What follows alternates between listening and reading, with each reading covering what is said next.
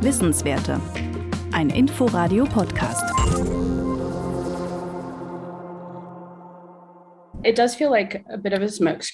Es wirkt ein bisschen wie Nebelkerzen, sagt Professor Jody Rummer von der James Cook University im australischen Queensland über den Plan der Regierung.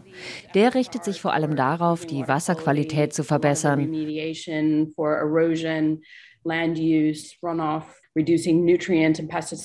So etwas wie Erosion, Landnutzung, Dünger und Pflanzenschutzmittel zu reduzieren.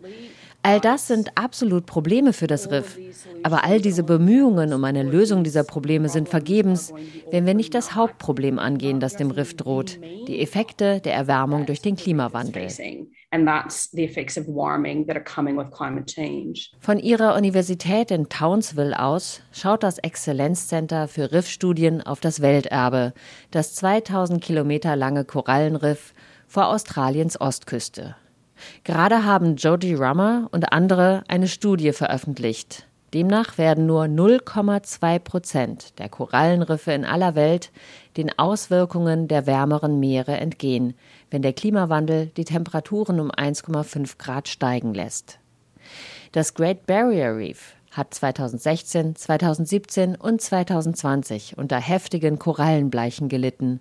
Darum hält Jody Rummer den Plan der Regierung für absolut nicht ausreichend. Wie Pflaster auf einer blutenden Hauptschlagader. Wenn Sie einen Unfall hatten und das Blut pulst aus Ihnen heraus und Sie müssen sofort versorgt werden. Aber die Helfer säubern eine kleine Schramme an Ihrem Fuß. So wirkt es, sagte die Forscherin der Nachrichtenagentur Reuters. Wir brauchen systemisches Handeln. Wir brauchen eine Operation. Aber stattdessen bekommen wir nur kosmetisches Husch-Husch, das nichts gegen die wahren Probleme tut. Rummer berichtet, dass es schon wieder Anzeichen einer Bleiche gibt. Einige Korallen des Great Barrier Reef zeigen Stress durch Fluoreszieren, andere zeigen sich stellenweise weiß.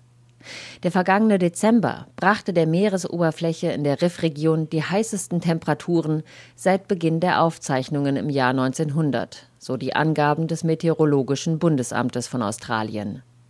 In den Jahrzehnten davor gab es immer wieder Ausschläge zu Temperaturen, die unter dem Durchschnitt lagen. Seit 14 Jahren jedoch nicht mehr. Die Oberflächentemperatur war jeden Dezember buchstäblich im roten Bereich. Doch gerade nach einer Korallenbleiche benötigt das Riff niedrigere Temperaturen über mehrere Jahre hinweg, um sich zu erholen. Aber die gab es nicht und wird es nicht geben, wenn die Regierung so weitermacht, beklagt Terry Butler, Labour-Abgeordnete und Schattenumweltministerin Australiens. Die größte Gefahr für das Great Barrier Reef ist der Klimawandel. Und solange wir keine Regierung haben, die wirklich etwas gegen den Klimawandel unternimmt, hilft alles nichts. Und Senatorin Larissa Waters von den Grünen betont, man kann nicht das Riff retten wollen und gleichzeitig neue Kohle- und Gasförderung zulassen. Scott Morrisons Regierung pries die eigenen Pläne und die Sorge für das Riff gegenüber dem UNESCO-Komitee als einzigartig in der Welt. Inforadio vom Rundfunk Berlin-Brandenburg.